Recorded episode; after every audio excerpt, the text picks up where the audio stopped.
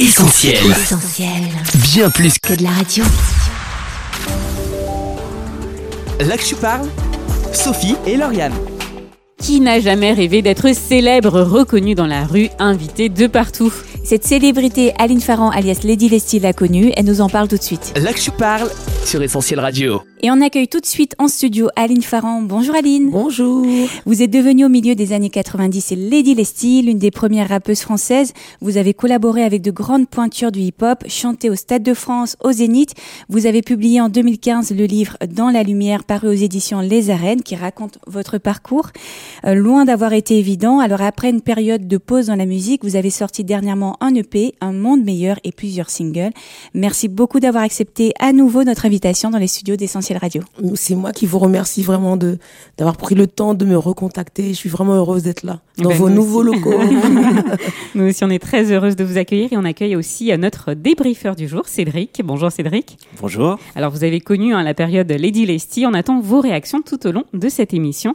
Et merci également de participer à cette émission sur la célébrité. Merci à vous. Alors pour commencer, Aline Farran se tourne vers vous. Comment et à quel âge vous avez débuté dans le rap et est-ce que pour vous c'était une simple passion ou déjà vous vouliez en faire votre métier euh, avec la reconnaissance qui allait avec? En fait, j'ai connu le rap quand j'avais 12 ans euh, dans une émission qui s'appelait HIP HOP Mhm. avec euh, Sydney. Et euh, à partir de 12 ans, j'ai commencé à, à écouter du rap parce que cette culture me parlait. Voilà. Et j'ai commencé dans le rap en 95 et j'ai eu l'opportunité de faire un, un freestyle sur l'album des Sléo qui est sorti en 95. Donc ceux qui veulent chercher, hein, c'est euh, ne joue pas avec le feu. Vous allez entendre ma petite voix. Bon là, j'ai un peu mal à la gorge, mais à l'époque j'avais une voix aiguë, mais j'étais motivée. Et est-ce que à l'époque justement vous vouliez en faire votre métier avec la gloire, la reconnaissance ou c'était juste euh, par passion? C'était une passion en fait. Encore aujourd'hui, pour moi, le rap c'est une passion, c'est pas un métier. Et quand on a commencé à me payer, je trouvais ça trop bizarre. En fait, vous me voyez comme ça, mais j'étais très timide à l'époque. Et c'était une manière de m'exprimer et de partager avec le public ce que j'avais dans le cœur. Alors, 1996, vous avez perdu euh, votre jeune frère et vous allez lui écrire un morceau en hommage, Et si, un morceau qui va vous propulser vraiment sur le devant de la scène. Cédric, c'est une chanson euh, bah, que vous connaissez, bien sûr. Oui, ben, beaucoup de monde connaît cette chanson.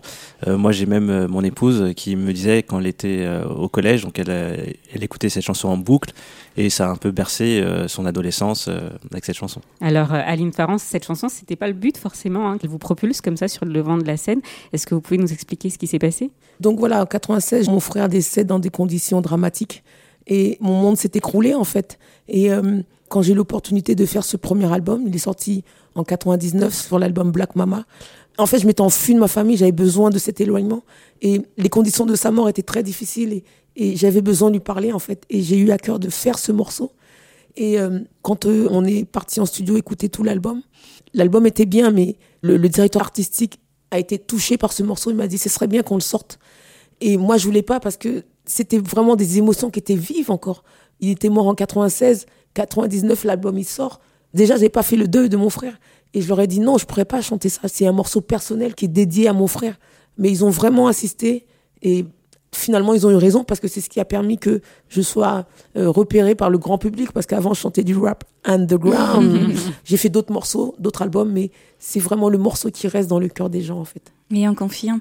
Alors maintenant, à l'heure des réseaux sociaux et de la télé-réalité, tout le monde ou presque peut devenir célèbre et parfois très rapidement.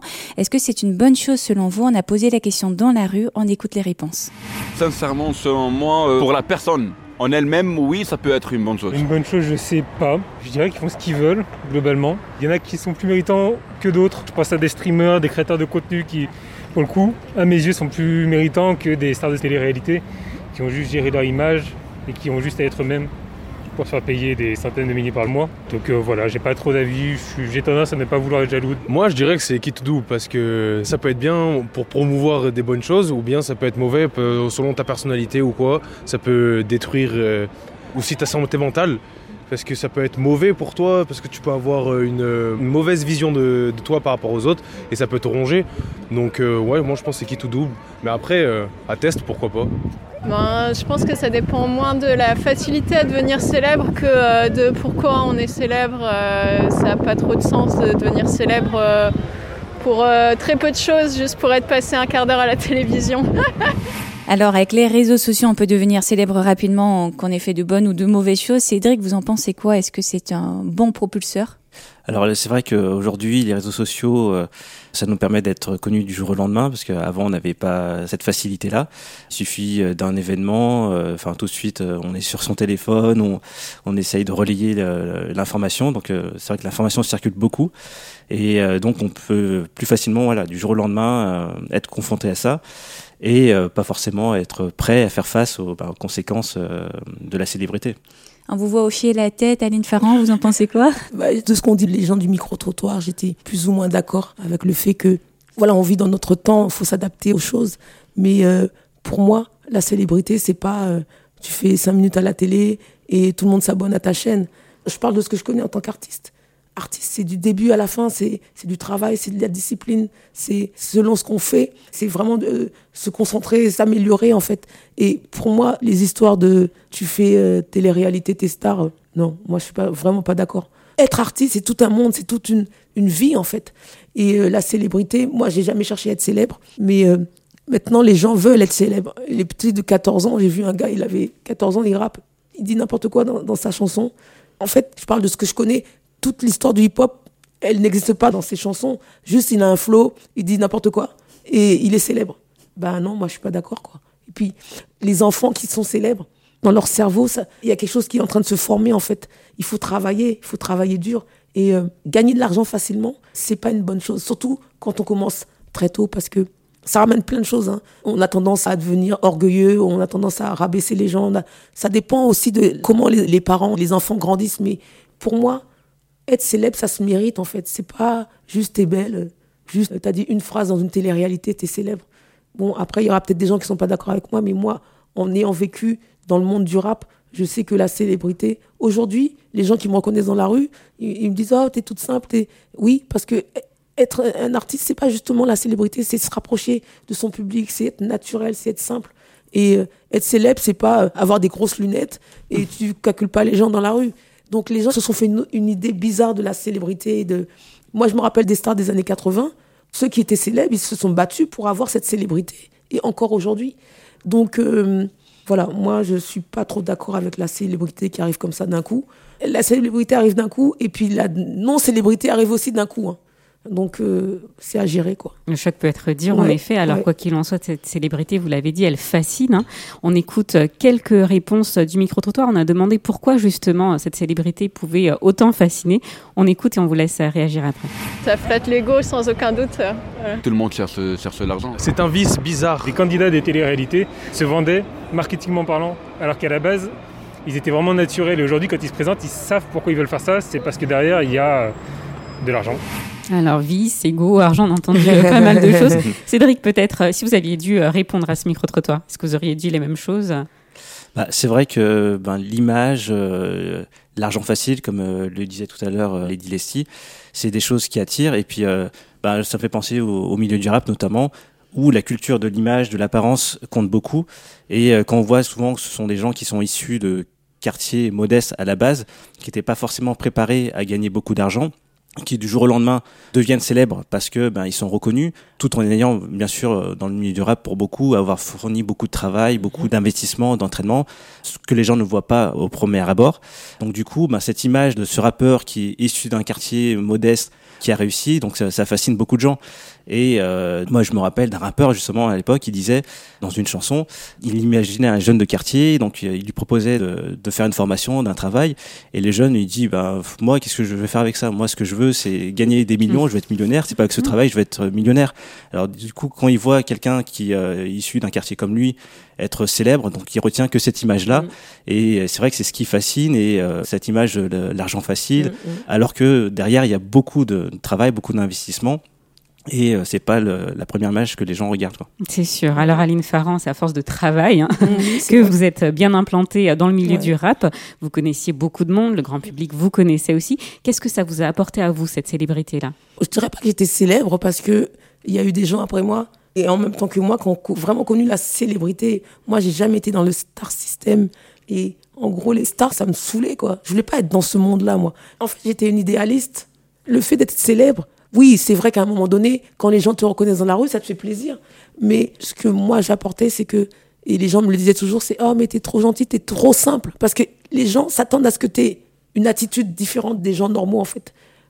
Moi, je crois que durant toute, ma vie d'artiste, j'ai réussi à être quelqu'un de normal. De normal, d'accessible. D'accessible. Et mon ex-mari, Sébastien Farran, j'étais avec lui, donc on vivait normalement. On avait les pieds sur terre, en fait. Parce qu'on faisait pas ça pour être connu ou être célèbre. Après, mon fils, qui a 14 ans, me dit Ouais, maman, euh, ouais, moi aussi, je vais être rappeur. Je fais Ouais, ouais, fais tes études d'abord. Je fais Non, mais attends, parce que si je suis rappeur, j'aurai plein de millions et, et je mettrai la maman dans la villa. Je fais, Ok, mon fils, mais d'accord, ok. Mais d'abord, travaille à l'école. Après, tu feras tout ce que tu veux. Même déjà, les enfants, même à cause des réseaux sociaux et de tout ce qu'ils voient, ils veulent déjà se dire qu'est-ce que je préfère pour gagner de l'argent? Mm. Il n'y a pas que ça dans la vie. Il y a d'autres valeurs, en fait. Ce qui vous plaisait, vous, c'était notamment d'être sur scène, de chanter, d'être face à votre public, voilà, c'est plutôt ça. L'interaction qu'il y avait moi avec le public, les danseurs, parce que j'aimais faire des shows, etc. Après, comparé à d'autres artistes, j'ai pas atteint un niveau de célébrité extraordinaire parce que j'ai eu des accidents dans ma vie. Mais malgré tout, aujourd'hui, je suis contente du parcours que j'ai eu et je suis contente aussi de ne pas avoir atteint un niveau de célébrité trop haut quand même. Parce qu'on des fois, on pète un câble. Hein. Mmh. Oui, j'imagine. Et est comment vous avez réussi justement à gérer euh, ces changements, la reconnaissance, le fait que, euh, on le disait, on vous reconnaisse On imagine aussi plus d'invitations, des événements euh, sur les médias aussi. Est-ce que vous n'avez pas pris la grosse tête? Alors, on comprend que non à ce que vous nous racontiez, mmh. mais comment gérer tout ça? Mais en fait, quand j'ai commencé le rap, j'étais déjà un peu vieille, entre guillemets. J'avais 24 ans, 25 ans. Et puis tout mon passé aussi. Mon passé était assez dur, en fait. Donc, j'avais grandi plus vite que mon âge, finalement. Et, j'avais cette maturité quand même de me dire, ouais, ok, oui, tu fais du rap, etc. Mais star, c'est quoi star? Moi, je veux pas être une star. Moi, je. Je voulais le. Comme je vous le disais tout à l'heure, j'étais assez timide. Et le fait que les gens viennent me voir, etc., on partageait et tout ça. Donc, je pense que c'est ce qui m'a gardé aussi. C'est que mon passé assez difficile m'a permis de. En tout cas, c'est mon caractère qui a permis que je puisse rester quand même les pieds sur terre. J'ai certainement eu un petit moment de ego trip hein, euh, euh, quand on me reconnaissait. Ah oui, euh, oui, ah oui, merci beaucoup. Mais c'était très minime, vraiment. Et je suis vraiment reconnaissante de que je sois restée quand même tel que j'étais quand j'ai commencé le rap. Et votre entourage, il est resté pareil face à cette notoriété? Comment ça s'est passé? Non, mon entourage, hein, en fait, des fois, les artistes, c'est pas eux-mêmes qui se la racontent, c'est les gens autour d'eux qui se la racontent. J'ai eu plusieurs personnes qui traînent avec moi parce que j'étais Lady Leslie. Aujourd'hui, où sont-elles? Hmm. Il n'y a plus personne. C'est eux, l'entourage, qui a une fierté de traîner avec toi. Mais encore une fois, c'est ton caractère qui met un équilibre, en fait. Ton caractère qui met l'équilibre du oui, tu es artiste, peut-être une star, mais c'est pas la peine de, de monter plus haut que. J'ai été gardée par rapport à ça, vraiment. Alors, Aline Farran, face à la célébrité, les revers de la médaille peuvent être nombreux. On écoute euh, là aussi quelques réponses recueillies dans la rue et on vous laisse réagir après. Succès éphémère. Ah bah faut sacrifier son amour propre, sa vie privée, euh, comprendre qu'il y a des gens qui cèdent euh, vu le gain. J'imagine que quand on parle des gens qui ont accédé à la facilité facilement, justement, elles ont dû sûrement la perdre tout aussi rapidement et je pense que ça doit être un gros choc pour certaines personnes. À part l'argent, la dépression peut-être, parce que on va pas vivre en toute liberté, donc on va se cacher. Euh, on va mener une vie euh, un peu compliquée et pas libre. Une vie un peu compliquée et, pas, libre. Qu'est-ce que vous en pensez, Aline Farran Je pense qu'il a raison, le dernier intervenant. On sacrifie sa vie privée, en fait. Après, il y a des degrés de sacrifice. Hein. Et il y a des gens, ils sont prêts à tout. Hein. Donc, euh, jusqu'à filmer leur enfant qui vient de naître, euh, jusqu'à avoir une caméra matin, midi soir quand tu dors. Euh, franchement, moi, je ferais jamais ça. En tout cas, je parle en tant qu'artiste. Il faut qu'on garde une certaine vie privée, sinon toute ta vie est exposée au monde. Et finalement, ça peut conduire, si jamais les gens ne vous calculent plus, hein, ça peut conduire à la dépression, à prendre des médicaments, à devenir drogué, etc. Encore une fois, été gardée de ça vraiment. Moi, quand je vais sur scène, j'appartiens au public, entre guillemets. Mais quand je sors de scène, ma vie m'appartient. Je ne vais pas montrer toute ma vie. Et à l'époque, il n'y avait pas les réseaux sociaux, donc euh, on était gardés. Aujourd'hui, euh, quand je chante, par exemple, je sais pas, les gens dans la rue, ils me prennent en photo, ils mettent ça sur Insta. On n'est plus libre, en fait.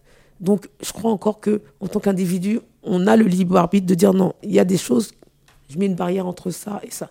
Maintenant, par rapport aux gains que les gens peuvent avoir, ils sont prêts à sacrifier tout. Parce qu'ils disent, ouais, ben, c'est pas grave, au moins j'aurai de l'argent, mais l'argent, ça dure pas. Hmm.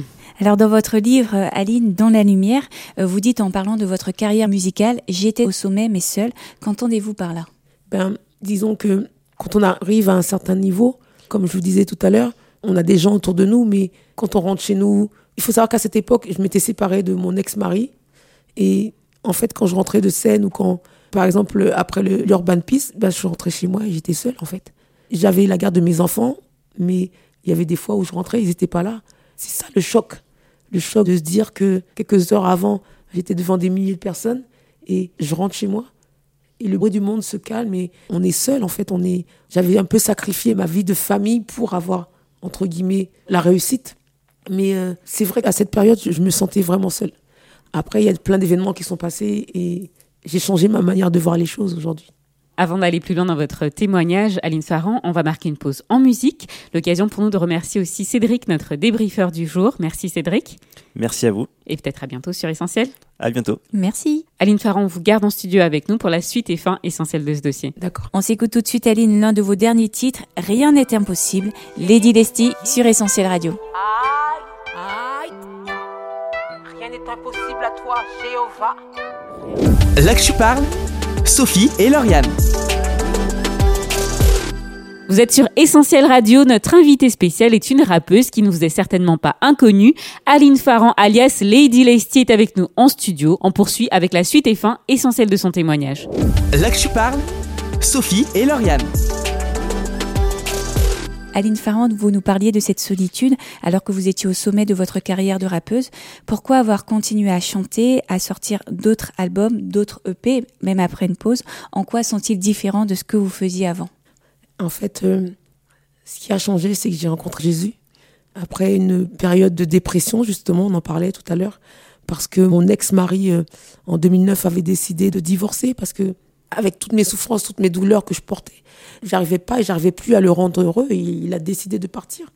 Donc euh, il n'est pas allé loin. Il habite à côté de chez moi parce qu'on a élevé nos deux enfants ensemble, mais le couple conformé euh, a été déchiré.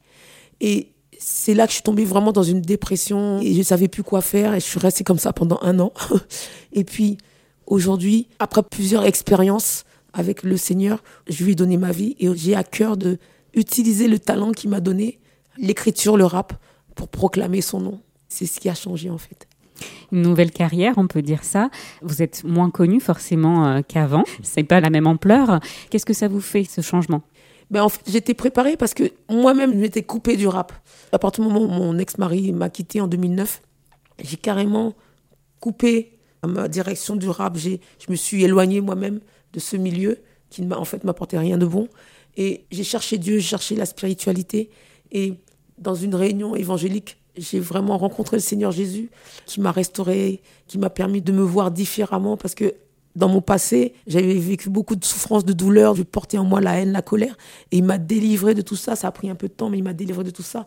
Et après ça, il m'a permis de chercher son amour dans sa parole, etc. Et euh, quand je me suis remis au rap pour le Seigneur, la célébrité, je m'en fichais en fait, parce que c'est aussi ce qui m'avait mis dans le trou. Et euh, je marche avec mes petites forces, mais pas toute seule, je marche avec l'Esprit de Dieu. Aujourd'hui, je m'en fiche d'avoir un grand public, je m'en fiche de passer sur scène avec 10 000 personnes devant moi. Si dans mes chansons, je peux toucher juste une âme.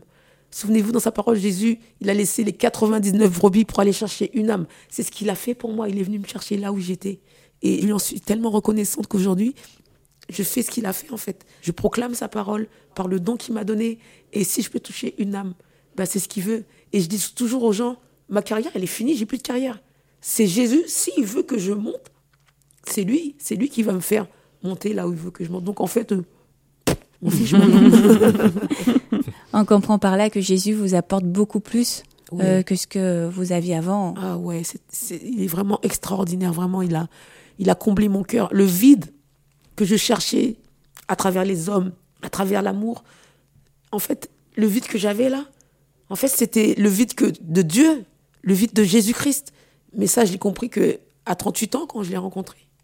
Et euh, dans votre livre, vous dites euh, vers la fin que la musique vient du plus profond de l'âme. Qu'est-ce que vous entendez par là? Ben en fait, il faut savoir que c'est Dieu qui a créé la musique. notre corps, c'est un instrument de musique. Dieu nous a créés pour qu'on puisse le louer, l'adorer avec nos voix, avec tout notre être, en fait. Et c'est pour ça que je dis que la musique vient de l'âme, parce que il nous a créé esprit, âme et corps. Et l'âme, c'est le siège de toutes nos émotions. Quand on est triste, on va adorer le Seigneur en élevant son nom. Quand on est joyeux, on fait des morceaux comme Il reviendra, etc. Donc ça vient de l'âme et voilà, tout ça vient de Dieu, en fait. Alors généralement, Aline Farran, on dit que lorsqu'on est enfin connu du grand public, on passe de l'ombre à la lumière, mais en vous entendant, on a l'impression, et on en est sûr que euh, c'est maintenant la véritable lumière. Est-ce qu'on se trompe? C'est vraiment ça. Parce que dans sa parole, Jésus dit que on est la lumière du monde. Et c'est en s'approchant de lui qu'on touche la vraie lumière, la lumière qui brille dans les ténèbres. Et nous tous qui sommes assis là, à cette table, nous sommes la lumière du monde et le sel de la terre. Donc oui, moi quand j'ai rencontré Jésus, j'ai rencontré la vraie lumière. Alors, on a l'habitude de finir cette émission par un verset de la Bible. Est-ce qu'il y en a un qui vous tient particulièrement à cœur? Oui, c'est le verset qui m'a ramené à Christ quand j'étais dans la réunion évangélique. C'est Matthieu 28, verset 11 qui dit Venez à moi, vous tous qui êtes fatigués et chargés, et je vous donnerai du repos. J'étais fatigué, j'étais chargé, mais avec son amour et avec le temps, il m'a apporté ce repos. Aline Farran, on vous remercie beaucoup pour vos réponses, vos encouragements. On rappelle à nos auditeurs le titre de votre livre Dans la lumière, paru aux éditions Les Arènes. Et on rappelle également votre dernier EP, Un monde meilleur, ainsi que votre nouveau single, Il reviendra. Oui, c'est ça, le dernier single qui est dans toutes les plateformes musicales. Il reviendra avec Ezekiel Kabamba. Un très bon titre à télécharger et à se procurer. C'est ça. On vous souhaite une belle continuation, Aline Farran, et au plaisir de vous recevoir de nouveau dans les studios. Merci. Merci. Au revoir. Là que tu parles, Sophie et Lauriane. L'actu parle, c'est fini pour aujourd'hui, mais retrouvez cette émission en podcast sur essentielradio.com, sur notre appli, ainsi que sur les principales plateformes de streaming comme Spotify ou Deezer. Rendez-vous également sur les réseaux sociaux, Facebook et Instagram pour commenter et partager cette émission. Et n'hésitez pas à faire entendre votre voix sur WhatsApp au 07 87 250 777. On remercie Irène qui nous a aidé à préparer cette émission, ainsi que Mathieu à la technique. On vous dit à la semaine prochaine et en attendant, on vous souhaite une bonne écoute sur Essentiel. Salut Salut Là que tu parles, Sophie et Lauriane. On retrouve, tous nos programmes sur essentielradio.com.